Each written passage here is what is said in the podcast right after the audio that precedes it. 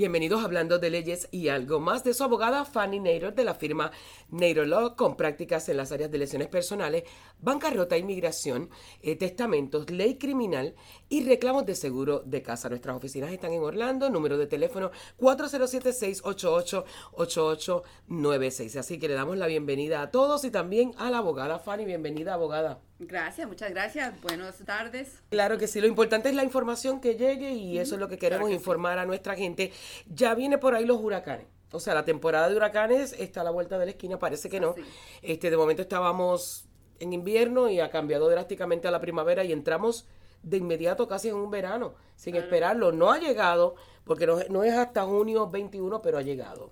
Entonces, este, ya empezamos a ver las tardes lluviosas o las mañanas lluviosas y este constante cambio y, diría yo inestabilidad es lo que empieza a preocupar a los dueños de casa.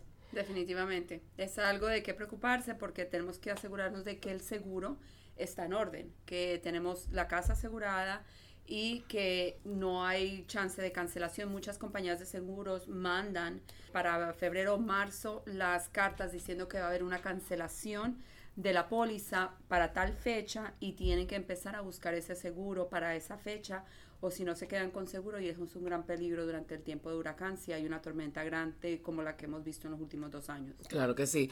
Eh, ahora es casi obligatorio tener el seguro por huracanes y eso, eso es dentro de la póliza y cuesta más. Eh, es, es mandatorio. En el estado de la Florida tenemos que tener cobertura de huracán. Eh, porque si no, eh, si uno está comprando casa, el, el, mortgage company o el banco no le va a dar el préstamo sin eso dentro de la póliza.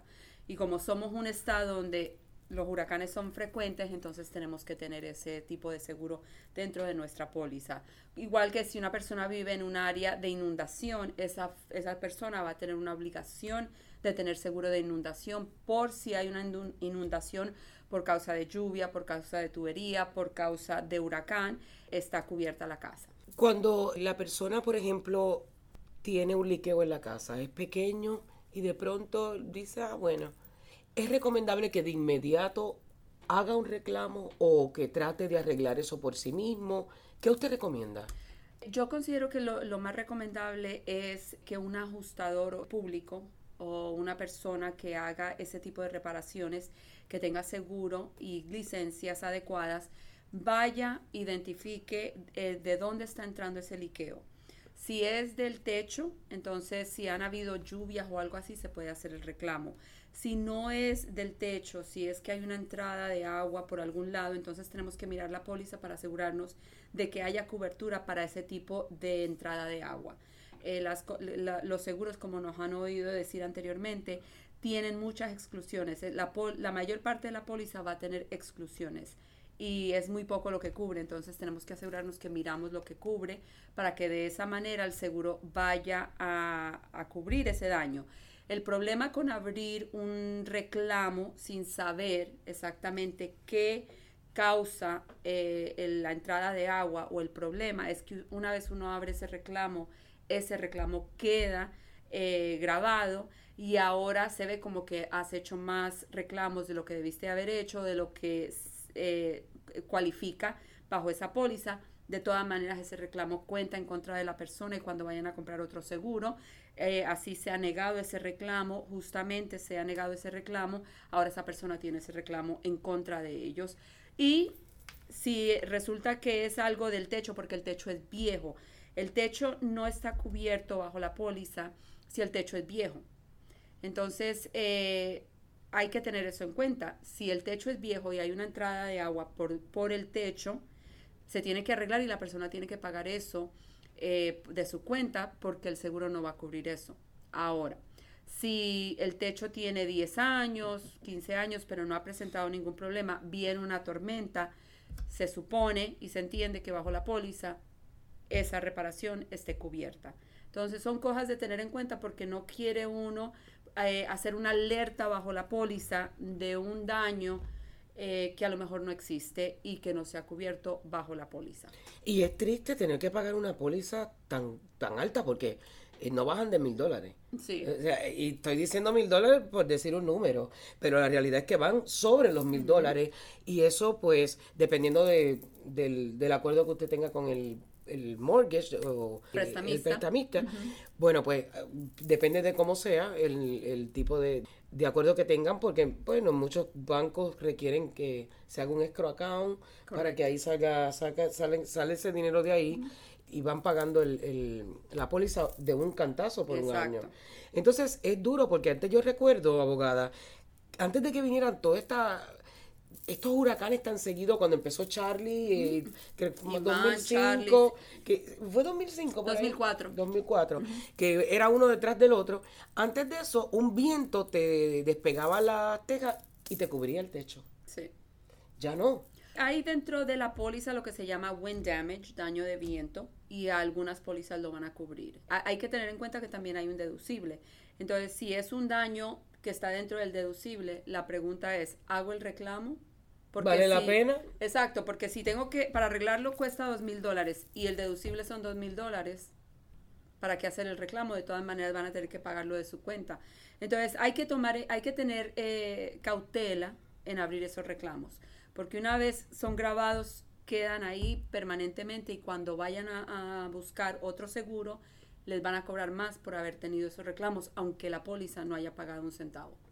Pero qué increíble, porque entonces estás pagando algo que pierde, en, realidad, eh, pierdes mucho porque llevas, tienes que hacer un reclamo cuando lo necesitas. Entonces lo necesitas, pero entonces lo, lo están viendo como que ya usaste el seguro, ya no. Entonces, ¿para qué tenemos un seguro en la casa? Sí, e, ese es el problema que, que mucha gente tiene. Entonces, se tiene que tener el seguro para daños mayores y daños cubiertos dentro de la póliza. Eso es lo importante. Si tienen una duda, o, ese y, y, esto les tengo que decir con mucha cautela, pidan que alguien les dé un asesoramiento o, una persona les dé un estimado de lo que le va a costar el arreglo y qué es lo que está causando el daño. Hay ajustadores públicos que van a su casa, les hacen firmar documentos y hacen el reclamo directamente con el seguro.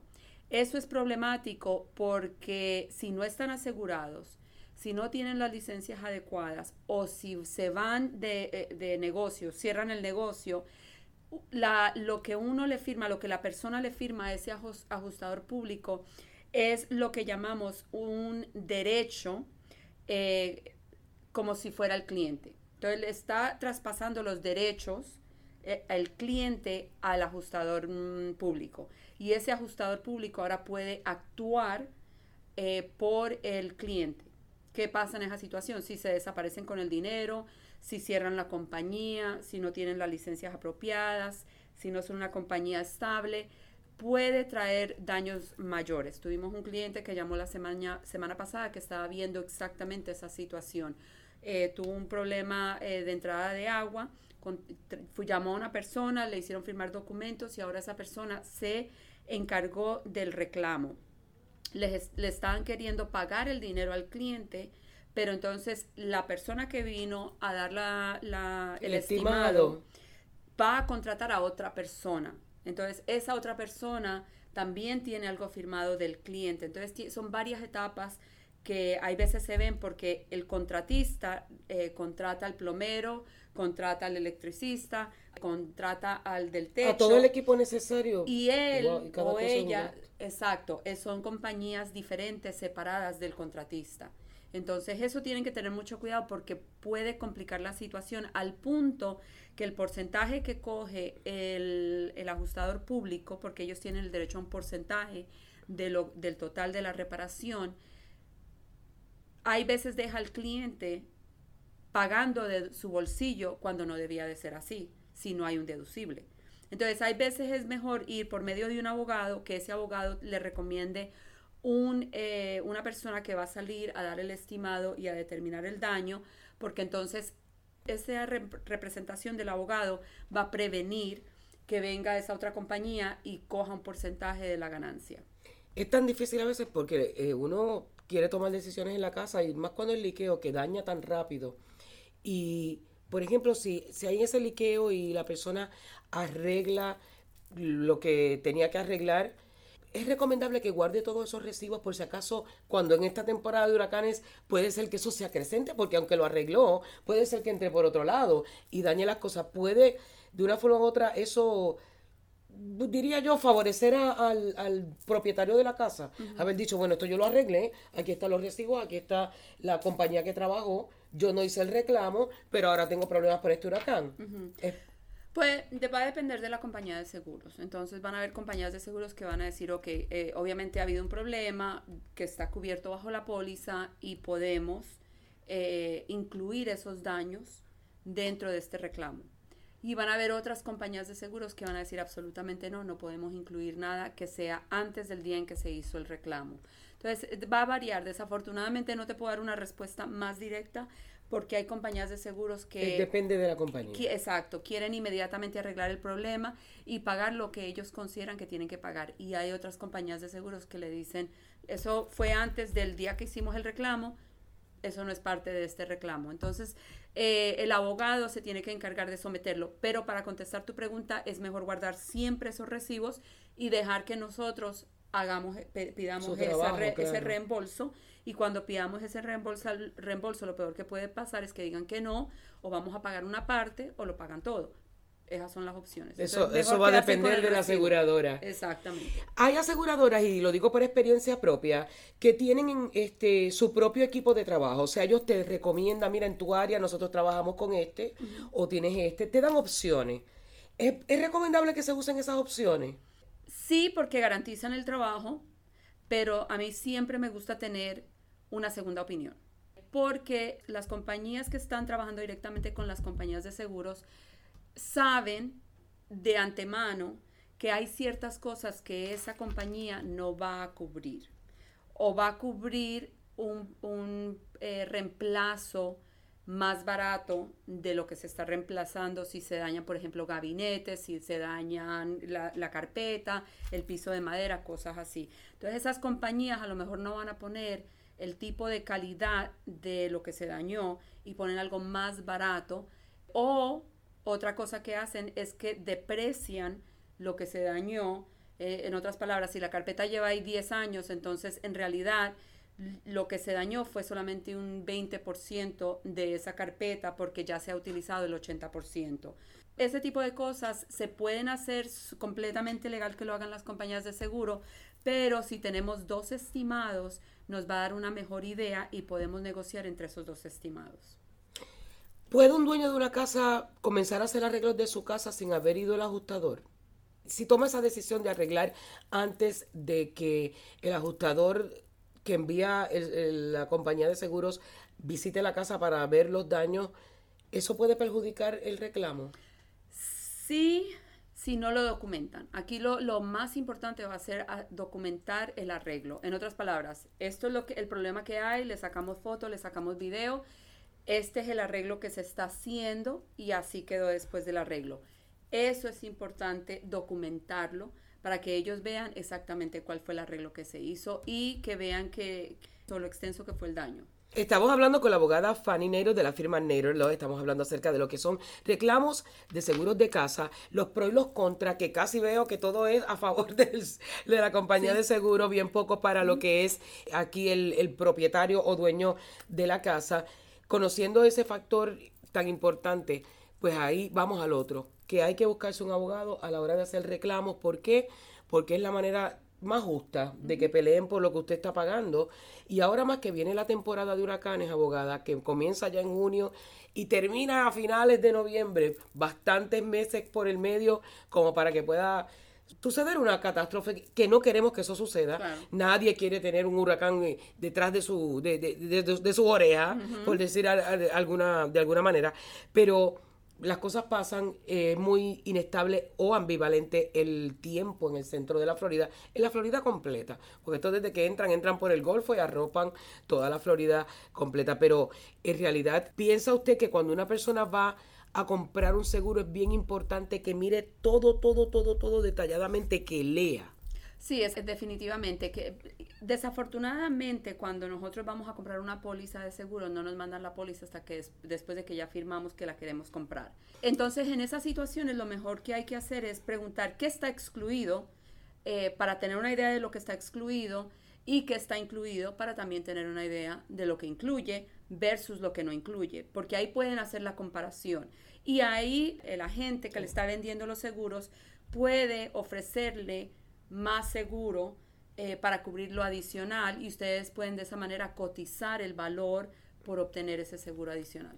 Pero muchas veces también lo que nos tienta, hay gente que sí sabe de lo que estamos hablando, que conoce los pros y los contras, pero en el caso mío, yo conozco bien lo que debo de tener y lo que no debo de tener, pero cuando empiezas a aumentar esa póliza se dispara en precio y el problema no es que se dispare en precio, es que todo en el, en el, en el préstamo de la casa sube, porque una vez que sube el seguro, te sube el mortgage, o sea, la mensualidad que pagas por tu mortgage. Y como que se vuelve como que un poquito, y a veces pasa uno, dos, tres años, nunca usamos esa póliza, qué bueno, pero pagamos algo y en realidad está asegurada, y si nos niegan el, el reclamo, nos dicen no, pues tenemos un grave problema que hemos pagado una, una, un, seguro bastante caro y no hemos obtenido de lo que queremos en el momento de necesitarlo, porque yo no creo que nadie quiera estar llamando al seguro para reclamar cosas este, que en realidad sin sentido. No, y son daños que la, la mayoría de las personas consideran que deben de estar cubiertos dentro de la póliza, ¿no?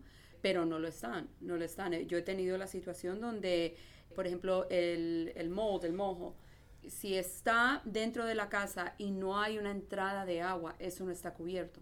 Y la gente cree que está cubierto, pero es una exclusión dentro de la póliza que simple y sencillamente aparece el mold en la casa. Eso no quiere decir que está, la casa está asegurada en contra de eso. La mayoría de las pólizas tienen esa exclusión. Ahora, si hay una entrada de agua de algún sitio y se forma ese mold, lo más seguro es que sí va a estar asegurado, pero tenemos que establecer la entrada de agua.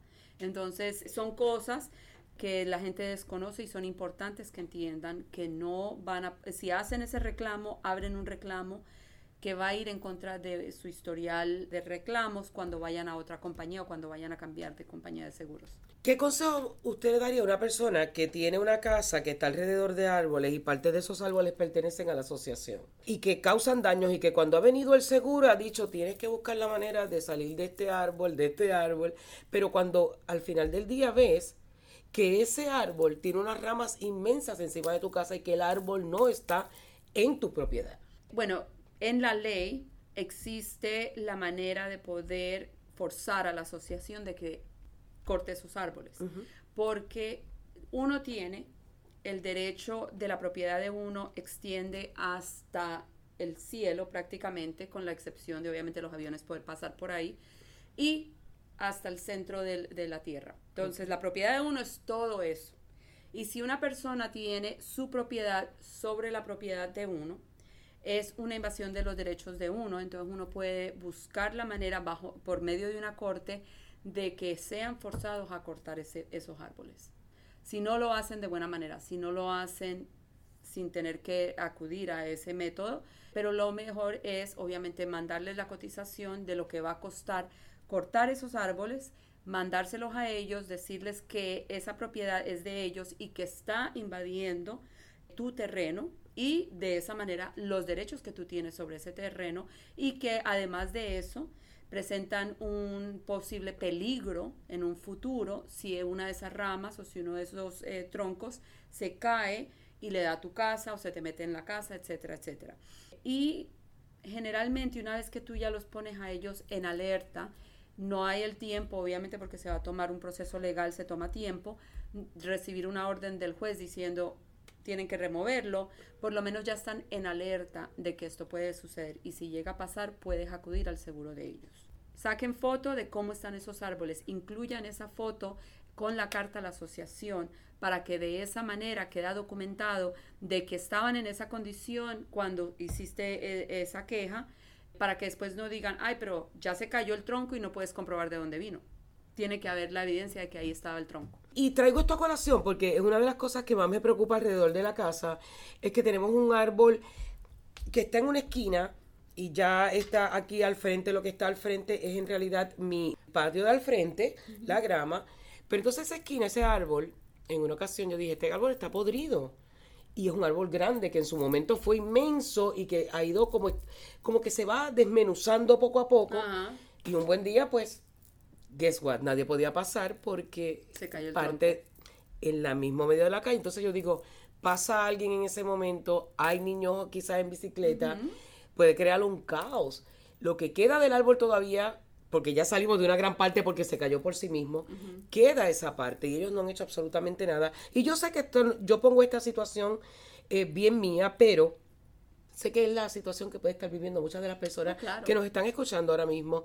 Y entonces uno dice, ¿qué remedio tienen? ¿Qué cosas podemos hacer? ¿A qué podemos...? Porque muchas veces le escribes al, a la asociación y es bien difícil también tratar de llegar a un acuerdo con ellos. Sí, es cuesta arriba con las asociaciones. Es un, yo les digo que son eh, nazis de verdad porque es a la manera de ellos o nada y tratan de no ayudar a, arreglar situaciones así. Son, eh, son activos, no proactivos, reaccionan a las circunstancias, no son eh, proactivos para tratar de evitarlas.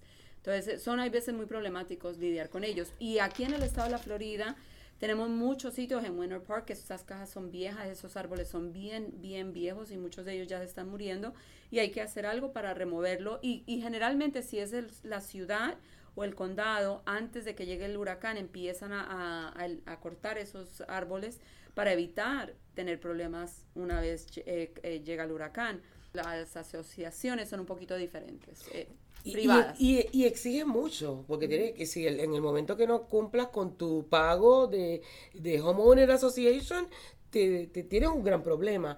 Pero entonces, ¿cuán seguro puede estar uno si depende de la asociación de que tome ciertos, ciertas decisiones para que tú estés a salvo, para que los demás vecinos estén a salvo? Y ellos tienen seguro, todas las asociaciones tienen seguros, están obligados a tener seguro para cubrir lo que es la propiedad de ellos o la propiedad común de la asociación. Entonces, ah, hay ese seguro y si llega a pasar algo, siempre tiene uno ese recurso de obviamente hacer ese reclamo en contra del seguro de ellos si es la propiedad de ellos que, que lastima o, afecta lo de uno. Pero documentarlo es importante porque en muchas ocasiones lo que tenemos es la respuesta de la asociación al reclamo que es nunca nos notificaron del problema.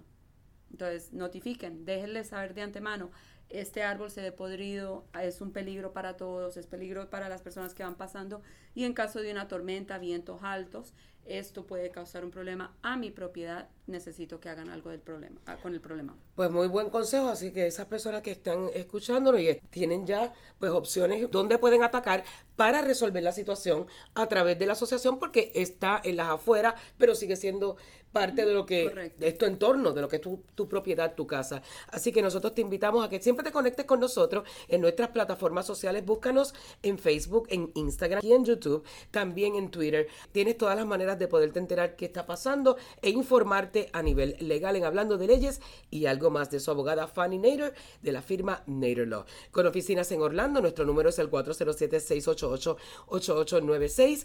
Nuestra práctica está en las áreas de lesiones personales, bancarrota, inmigración, también lo que son reclamos de seguros de casa, ley criminal y testamentos. Así que la bola está en tu cancha.